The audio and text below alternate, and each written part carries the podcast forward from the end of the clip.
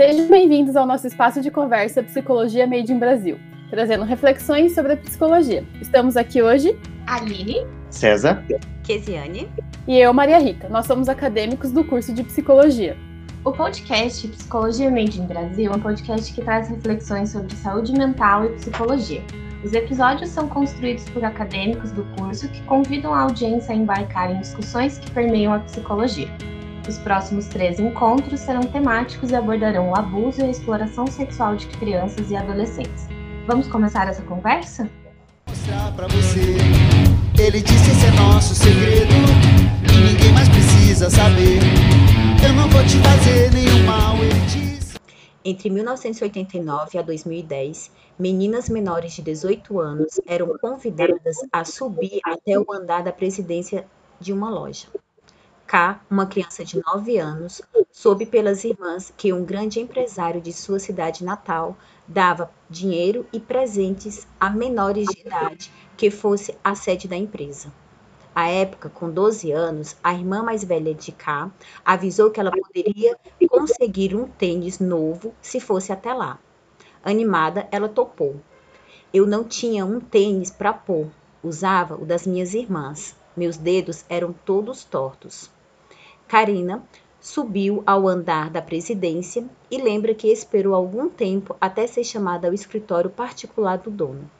Quando ele surgiu, ela ficou surpresa ao ver um senhor de idade, já na casa dos 70 anos, que pediu que ela se aproximasse. Minha irmã tinha dito: Cá, não se assuste, porque ele vai te dar uns beijinhos. Mas ele me cumprimentou e já passou a mão nos meus peitos. Ele disse: Ah, que mocinha bonitinha, muito linda. Ao sair dali, ela conta que sentiu alívio, levando consigo uma quantia em dinheiro e um tênis. Era 1989. É a partir deste caso que destacamos o objetivo do primeiro episódio, que é apresentarmos alguns conceitos e dados referentes à temática é, entre o abuso e a exploração sexual de crianças e adolescentes, para depois disso debatermos um pouco mais sobre o assunto. Bom, então começando com a apresentação de dados, de acordo com a Childhood Brasil, é uma entidade que tem como objetivo a proteção da infância e da adolescência. É, a violência sexual ela pressupõe o abuso de poder em que crianças e adolescentes são usadas para a gratificação sexual de adultos. Então, são induzidos ou forçados a práticas sexuais. Essa violação de direitos de crianças e adolescentes interfere diretamente no desenvolvimento da sexualidade saudável e nas dimensões psicossociais da criança e do adolescente, causando danos muitas vezes irreversíveis. Então, a violência sexual ela atinge crianças e adolescentes de todas as idades e de todas as classes sociais. É, esse é um conceito mais amplo e por isso a gente vai considerar dois conceitos mais específicos: o abuso sexual e a exploração sexual. Vamos entender a diferença entre eles? Ainda de acordo com a Childhood Brasil, o abuso se refere, na verdade, a toda forma de relação ou jogo sexual entre um adulto e uma criança ou adolescente que tem como objetivo de satisfação desse adulto ou de outros adultos. Na maioria dos casos, é cometido por uma pessoa conhecida dessa criança ou adolescente, em geral, um familiar.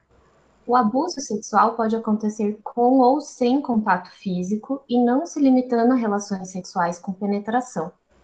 As situações de abuso não envolvem pagamento ou a gratificação da criança ou adolescente ou de algum intermediário.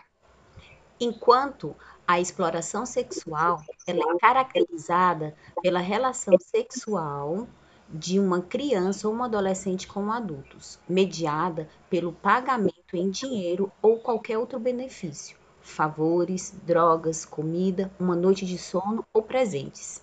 Neste contexto, crianças e adolescentes são tratados como objetos sexuais ou como mercadoria. É importante ressaltar que a responsabilidade pela exploração sexual é sempre do adulto, nunca da criança e ou do adolescente. Agora que nós já apresentamos é, os dois conceitos principais que permeiam a exploração e o abuso sexual infantil, é, vamos apresentar alguns dados é, do Brasil referente a essa temática. É, a cada 100 pessoas que moram no Brasil, 17 são crianças. É, lembrando que para ser considerada criança hoje é como aquelas ali entre, entre 0 e 12 anos, incompleto. E que a cada hora é estimado que quatro crianças ou adolescentes sejam vítimas de violência sexual. Ou seja, é um número muito alto, que se a gente parar para pensar, são 96 crianças é, abusadas, 96 crianças e adolescentes são abusadas por dia no país. E que menos de 10% desses casos de violência sexual contra crianças e adolescentes, eles são denunciados às autoridades. A cada 96 casos, é, aproximadamente 85, 86 crianças, elas deixam de ser atendidas, né? elas deixam de ser, esses casos deixam de ser denunciados. Diz que denúncia ele traz que a violação do, contra crianças e adolescentes, no que se refere ao abuso, é, está em quarto lugar num ranking aí no número de denúncias registradas. E 72,3% dos casos, eles acontecem dentro da própria casa da vítima ou do agressor. Bom, então a partir desses dados, né, a gente viu é, o impacto disso e como atinge um número muito grande de crianças. É, e a gente também comentou que a violência sexual ela interfere nas dimensões psicossociais da criança e do adolescente. Né? Então vamos falar um pouquinho mais sobre isso, qual é o impacto disso. Isso ocorre porque os períodos de infância e adolescente eles são essenciais para a criação das nossas bases emocionais, físicas, sociais e afetivas para um desenvolvimento saudável. Então essas vivências de violência elas impactam no desenvolvimento saudável elas geram é, consequências importantes. Por isso é tão importante que a gente fale sobre esse cenário de violência que ocorre no Brasil e que a gente saiba como agir diante dessa violência e também quais órgãos acessar. Então, por isso, agora, nos próximos, a gente vai falar um pouquinho mais sobre isso. A dúvida que ficou, como é que a gente deve agir, então, frente à revelação de um abuso? Que dicas a gente pode estar tá dando para os pais, para os responsáveis ou os profissionais que podem né, é, vir a receber uma denúncia? Primeiro passo é entender que a vítima, quando conta isso para alguém, pode sentir culpa, raiva, tristeza e até mesmo vergonha em relação ao abuso sexual sofrido. E por muitas vezes esse abuso pode ter, ter ocorrido com alguém da família. Então, esse processo de revelar é muito difícil para essa criança ou adolescente, representa uma quebra de vínculo, além de trazer à tona muitos sentimentos experienciados naquele momento. Além disso, essa vítima pode pensar que não vão acreditar nela. Então, é, é importante entender o tipo de relação que ela possui com esses familiares, porque isso vai determinar é, e definir a confiança em poder contar para alguém. Por isso é importante criar um ambiente onde se escuta o que as crianças e adolescentes têm para falar assim como é necessário que seja validado o que ela disse se chegar a contar para alguém da família. Como muitas vezes o agressor pode estabelecer um pacto de silêncio com a vítima diante de ameaças, de insinuações, esse segredo acaba se mantendo por muito tempo. E a forma que se reage ao que a criança diz impacta diretamente nos prejuízos da violência. Então, é importante que essa reação de quem escuta seja de apoio, seja de compreensão, de acolhimento dos sentimentos trazidos, é, e não de reações não apoiadoras, que é quando as pessoas reagem de forma agressiva e acabam não demonstrando nenhum acolhimento ao que está sendo dito. Também é importante considerar a atitude diante do que é dito. O ideal é que após o relato seja procurada a proteção para essa criança, pois caso não seja garantido, a vítima pode continuar numa situação de perigo e o abuso pode permanecer acontecendo. Realmente precisamos destacar a diferença que os serviços de proteção fazem, né, ao dar esse suporte e apoio para as famílias que se deparam é, com situações de violência. É importante também que se propicie esse espaço de escuta que já foi falado anteriormente, né, para essa criança e para esses adolescentes, sendo que essa escuta, ela não pode virar um interrogatório. E isso deve ser aplicado tanto pelos familiares como pelos profissionais validar também é, o que a criança, o que a vítima é, traz, né? É mostrar que você está compreendendo o que está sendo dito e que se está disponível para ouvir o que ela está contando e permitir com que ela se sinta é, à vontade para falar, né? E permitir que ela também sinta o que ela está sentindo é, com relação ao que ocorreu. Por mais que essa revelação traga sentimentos muitas vezes intensos para o adulto que está ouvindo, é importante que exista um autocontrole, pois no momento da revelação esse momento é importante que a criança se sinta segura. Vamos deixar claro que aqui deve ser garantido a proteção à vítima. Além disso, incentivar que essa denúncia é, seja feita, mesmo que seja só uma suspeita. E os órgãos responsáveis, os serviços responsáveis, é que vão avaliar e vão fazer é, uma investigação adequada. É muito rico isso que vocês trazem em torno da, da revelação que é feita, né, em torno da, da temática do abuso, tudo que envolve é, as crianças que estão acometidas. É, trazer pontos importantes juntamente com a Maria é, de como fazer essa denúncia. É, para quem são essas informações? Essas informações elas são, como foi dita pelas meninas, pelo, para pais responsáveis e profissionais que estejam em contato direto com essas crianças e adolescentes.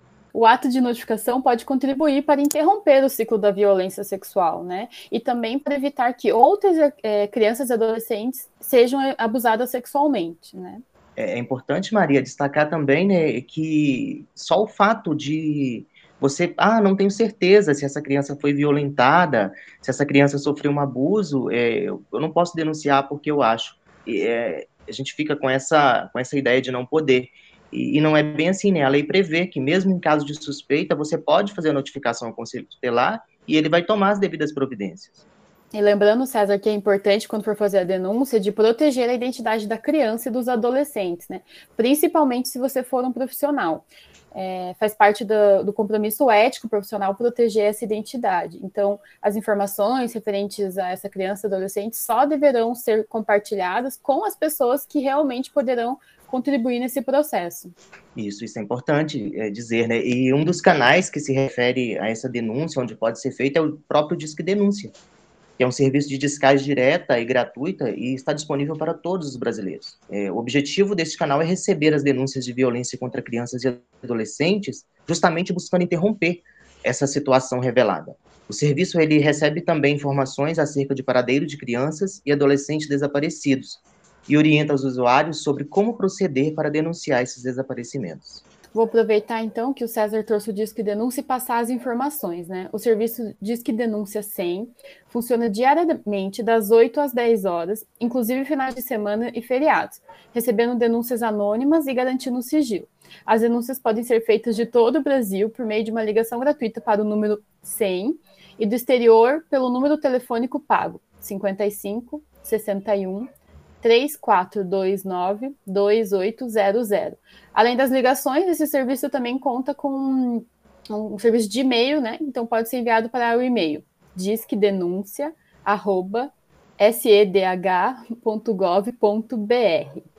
Além de denunciar a violência sexual, é importante também criar uma cultura de prevenção à violência sexual. A prevenção, ela ocorre por meio da educação sexual. Campanhas educativas e políticas de prevenção e mobilização visa realizar o que chamamos de prevenção primária. Essa prevenção primária, ela é a maneira mais eficaz e abrangente para se evitar a violência contra crianças. Através da prevenção primária, atua-se para modificar condutas e, form e formar uma nova cultura, sensibilizando e mobilizando a sociedade. Para que isso ocorra, um número maior de pessoas precisam saber desse assunto. Por isso, compartilhe esse podcast com as pessoas que você conheça, fale sobre esse assunto e esteja atento aos sinais. E para complementar, deixaremos algumas dicas.